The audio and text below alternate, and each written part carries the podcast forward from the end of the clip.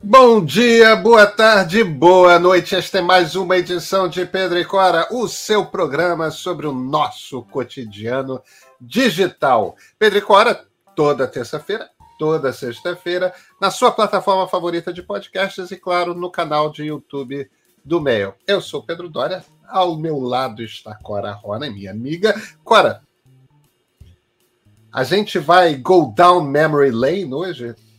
Olha, eu estava pensando exatamente isso na mesmíssima língua. Go down memory lane. Nós vamos voltar ao século passado. Pois é, a gente vai falar para vocês, para alguns de vocês lembrarem, para outros de vocês saberem como era, como era ter computador e viver um mundo digital nas décadas de 1980 e no máximo princípiozinho de 1990. Era muito, muito, muito diferente do que hoje. Vamos lá, Cora? Vamos embora. Então vem com a gente.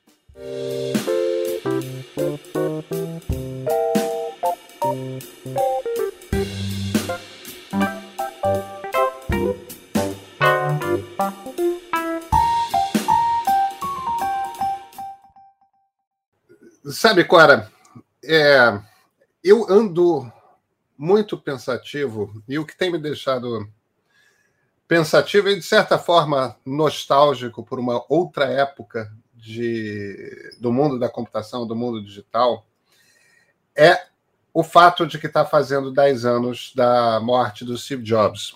E, diferentemente de você, é, eu sempre. Todos os computadores que eu tive na minha vida foram computadores Apple. Eu nunca tive um computador que não fosse um computador Apple desde o meu primeiro computador, que hoje não funciona mais, mas fica na minha sala, que é um, um Macintosh SE, que, eu, que foi comprado em 1989.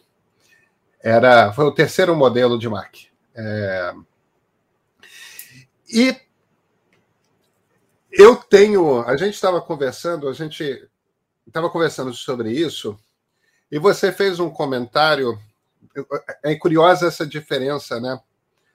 De do linguajar das duas tribos, né? Quem usava PC e quem usava Mac nos anos 80 e princípios dos anos 90.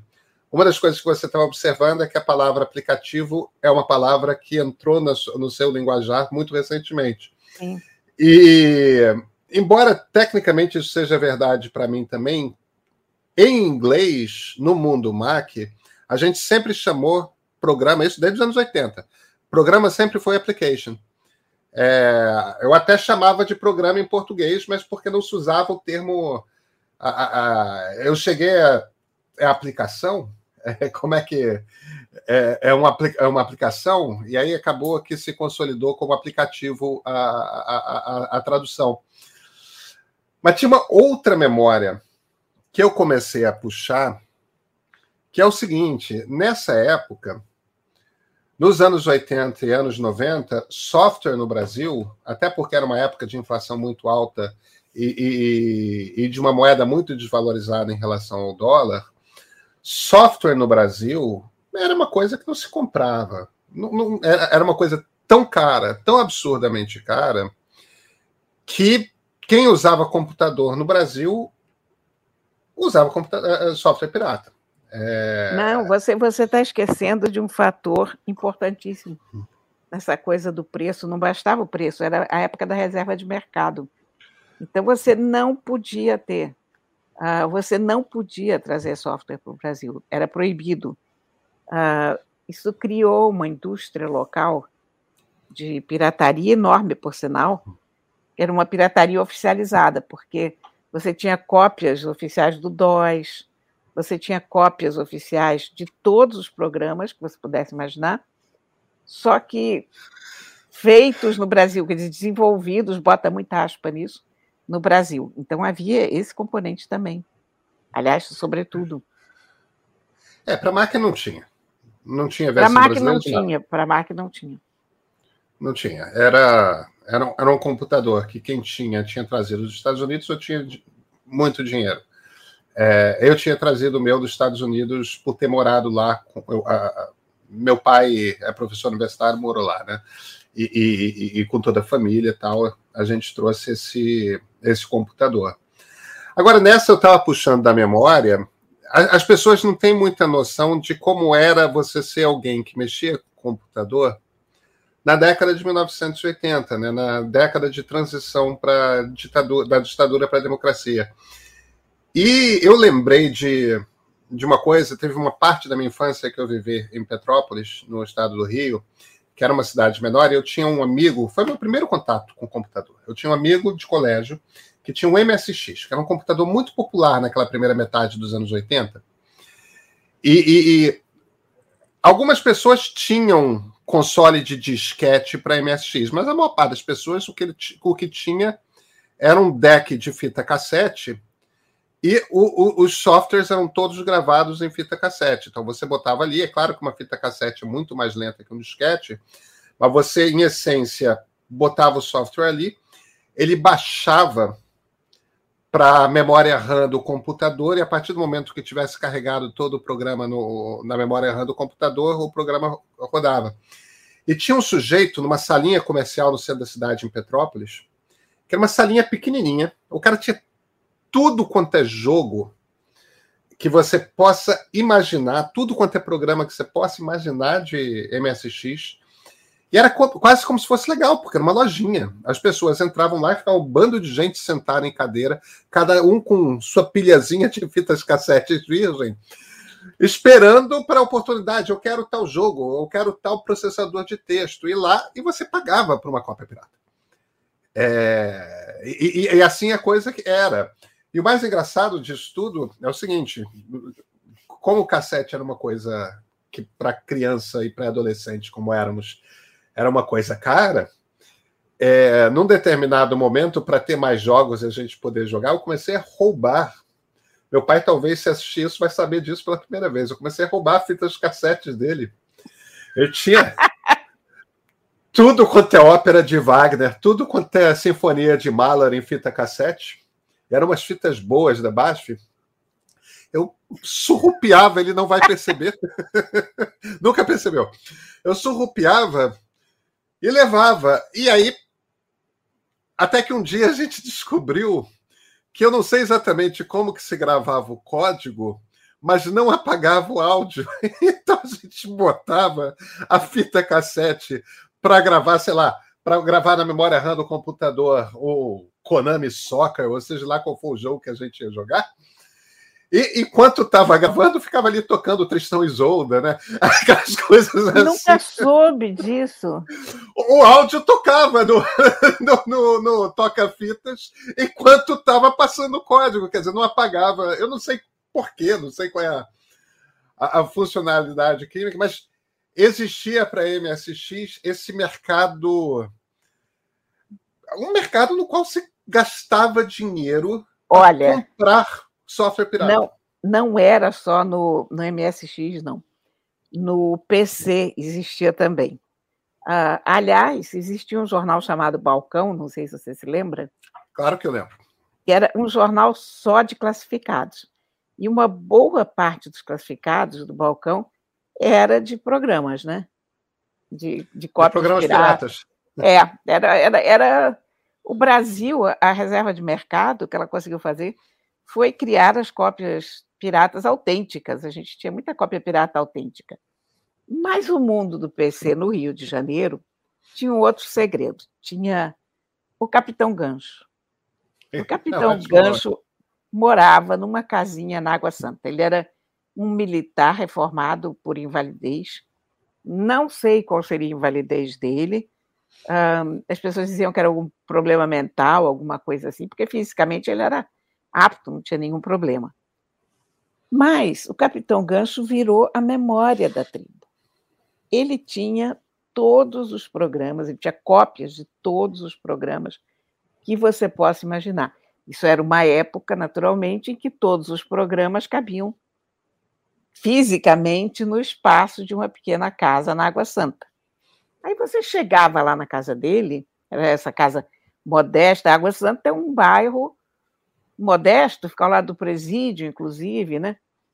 E você encontrava na porta Fusca batido, você encontrava Mercedes, você encontrava Jaguar, você encontrava bicicleta, moto, e você lá dentro encontrava gente de 80 anos, de 13, de 20, de 30. Olha, era impressionante, era um pátio dos milagres, porque era a coisa mais democrática que você possa imaginar. E disquetes eram caros. E nós nos cotizávamos e nós comprávamos caixas e caixas para o capitão Gancho, para ele poder fazer as cópias, e todo mundo que chegava do exterior e que conseguia algum programa de alguma maneira, levava esse programa para lá para ser copiado, para que os outros pudessem desfrutar daquilo. Era uma coisa espetacular.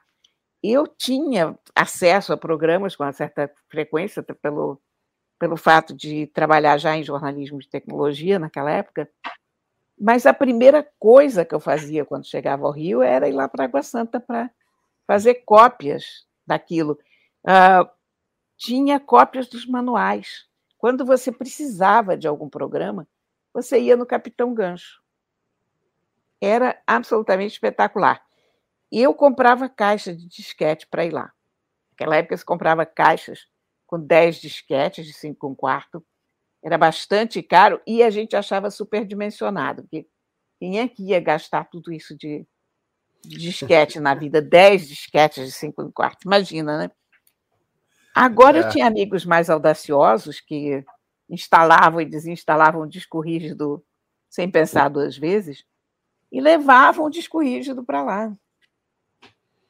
E, ó, Discos, gente... eu imagino, de 20 megabytes. Cinco! tinha gente que tinha. Cinco, eu acho que eu nunca vi. o, meu, o meu primeiro foi de 20, mas naquela época, inclusive, ainda existiam e estavam plenamente funcionando os de 5 e de 10. E todo mundo ficou chocado quando eu optei por comprar um de 20, porque que, que você vai fazer com 20 megabytes? E eu não tinha a menor ideia, mas eu instalei sozinha esse, esse disco no meu computador e eu levei uma noite inteira fazendo isso, porque não tinha internet, não tinha YouTube para te explicar. Eu nunca tinha feito nada de mecânica na minha vida, mas nada sequer remotamente parecido. Mas eu pensava, cara, se um americano consegue, um americano médio consegue instalar um disquete, por que, que eu não vou conseguir instalar? E eu ia lá e consegui instalar, e fiquei tão feliz quando aquilo rodou. Mas a gente está falando de discos mecânicos pesadíssimos, né? Era muito Enfim, pesados. Mas era uma época muito boa, sabe? E a gente achava que a tecnologia, que na época a gente chamava de informática, ia evoluir por esse caminho amistoso e igualitário, fraterno, e infelizmente não foi é, o que aconteceu. Sinto, eu estou arrumando casa e, em parte, eu acho que dessa minha nostalgia passa pelo. Eu, eu, eu nunca joguei fora as Macworlds de final dos anos 80, início dos anos 90, que, que, eu, que eu tinha, assim como eu tenho uma coleção de Wired do, da segunda metade dos anos 90, que eram revistas lindíssimas, né, que eram impressas em cinco cores, que era uma técnica de impressão sofisticadíssima. Eu nunca mais soube de outra revista que tinha isso. Mas, em, em geral, você imprime uma revista colorida com quatro chapas, uma de preto, e outra e as outras três de é, não de RGB, de, mas esse, esse, ano magenta e amarelo, né? É, e, e, só que a Wired, em vez de usar só essas quatro, usava uma quinta chapa na qual podia botar qualquer cor. Então, às vezes a revista vinha amarela fluorescente, ou então vinha prateada, ou então vinha. Você nunca sabia que cor diferente ia ter numa edição da Wired mas sempre tinha uma cor que era uma cor que você nunca viu em nenhuma revista, porque a mistura de, da, do CMYK, né, do CMYK, não, não, não dava. Não é, chegava lá. Não chegava naquela cor. E, e o tom geral dessas revistas, eu tenho também uma, umas bytes e tal. O, o tom geral dessa literatura, desse jornalismo de tecnologia dos anos 80 e 90 era esse de vai dar tudo muito certo. É, existe uma coisa cooperativa, existe um futuro melhor para a humanidade por causa dessas máquinas. É, talvez esse tom tenha muito a ver com o fato de o Vale do Silício emendou uma revolução na outra, né? Eles fizeram a revolução hippie, é, que nasceu ali, e emendaram imediatamente. Foram os hippies que fizeram o Vale do Silício, né? A, a, a tecnologia naquela época era uma coisa da contracultura inteiramente. É, eu, é. eu tenho, aliás, eu tenho essa coleção da Wire daqui, e eu tenho uma quantidade de PC Magazines que eu também nunca vou jogar fora, e, e bytes e tal. Mas era um jornalismo diferente naquela época, o jornalismo de tecnologia, porque tinha, inclusive, uma vantagem enorme quando era feito um jornal: ninguém lia. Quer dizer, quando eu digo ninguém lia, eu quero dizer que ninguém da diretoria lia, ninguém do próprio jornal lia, ninguém tinha a menor ideia do que a gente estava escrevendo naquele jornal. E a gente aproveitava isso de uma forma inteiramente porra louca. Eu me lembro que volta e meia eu estava editando o caderno, eu editei, eu fiz e editei o caderno de informática do Globo a partir de 1991 e sei lá, tinha uma coluna do Bepiropo, que era uma das nossas estrelas, e eu discordava de alguma coisa, eu, a hora que a gente estava editando, eu abria um parênteses dentro da coluna e dava a minha opinião. Aí o Keck estava fechando outra coisa qualquer, e fazia os comentários dele lá. Enfim, era uma coisa meio pasquim, sabe? A referência, aliás, eu acho, do, do Info Etc. era muito pasquim. Inclusive, quando o Capitão Gancho morreu, que era o nosso amigo da Água Santa, nós fizemos uma página de obituário. É, um obituário, é... como do Prata, né? louvando aquele homem e, e honrando a memória dele, porque eu acho, sabe, Pedro, que toda a universidade brasileira devia ter na porta a estátua do contrabandista anônimo. Porque nós só conseguimos nos uh, digitalizar ou dar um passo que fosse na, na era da tecnologia graças ao contrabando porque é. o governo fez tudo o que pôde para atrapalhar. A reserva Ainda de faz, mercado, né? a reserva de mercado foi um dos grandes absurdos feitos nesse país e a coisa mais esquisita é que unia os militares e a esquerda. É, ainda faz, bizarro. Cora. Ainda faz, Cora. Ainda faz. Ainda faz. É, o, o, o, Eu não me conformo com o fato de que a gente paga 100%. O, o, o preço que a gente paga por banda larga, por conta de celular, por é, é, essas coisas, dobra por causa de imposto estadual. Dobra. Metade do que a gente paga de banda larga é imposto. É, é impressionante a, isso, né? A, a maior parte dos equipamentos tecnológicos que a gente que a gente usa tem também imposto, impostos altíssimos. É, é, é inclusive a ponto de dobrar o preço. E, e por coisas. E aí, quando a gente está no momento como atual, em que o dólar está muito mais alto do que devia estar, o, o, o governo forçadamente está mantendo o dólar alto, porque aí isso. O dólar que entra vira mais reais e com uma dívida do governo interna, ele paga em real, ele consegue baratear o preço dele é, pagando a dívida interna. Né? Esse é o motivo pelo qual o dólar está mais alto do que devia estar. Ele devia estar na casa dos R$ 3,5, ele está na casa dos R$ 5,5.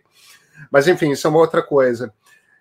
Quando a gente devia, na verdade, tá mantendo esse tipo de equipamento, smartphone e, e computador, devia ter imposto zero, e para criança pobre devia ser subsidiado. Evidente. Evidente. Porque Quanto mais gente tem computador, mais tecnologia baseada em digital o Brasil vai desenvolver. Mais criança e adolescente vai aprender a programar. É, é, é, é é a incompreensão de que a gente está num mundo de software e que para desenvolver software você precisa de hardware. E aí existe essa política burra de que você pensa indústria e pensa fábrica e não precisamos fazer smartphone aqui no Brasil. Então a empresa a gente tem que deixar o, o smartphone que vem do exterior caro, é, o computador que vem do exterior caro para a gente ter uma indústria brasileira. É, Cora, isso é um pensamento a arcaico. Não passou. É. A burrice não passou. Olha, você estatal... sabe, eu no, no outro dia estava conversando com o Renê Silva, do, do alemão lá, do Voz da Comunidade, e ele me falou que eles estão com um projeto de desenvolver 10 mil crianças, jovens, como programadores em tecnologia. E é fundamental, porque toda vez que eu, eu achei ótimo porque, em geral, toda vez que alguém fala de projeto social em alguma comunidade, fala de música ou de balé. E eu fico pensando, ok, é muito importante música e balé na vida das pessoas, mas onde essas pessoas vão se empregar essa altura do campeonato? De onde elas vão ganhar dinheiro? Como é que elas vão tocar a vida? E, de repente, com essa ideia lá do Renê de, de fazer projetos desenvolvendo as crianças para a tecnologia, você vê um futuro, você vê uma saída muito importante, que foi o programa do Rodrigo Baggio, a vida inteira, de levar computadores para as comunidades, né? fundamental. Mas eram computadores importados naquela época, aliás, contrabandeados, porque o governo estava contra. É impressionante. É, e continua, né? Cora, vivemos nosso momento nostalgia, então. A gente se fala na sexta-feira? Sim, senhor, sim, senhor. De repente, na sexta, a gente volta ao século XXI, né? Voltamos. então, até.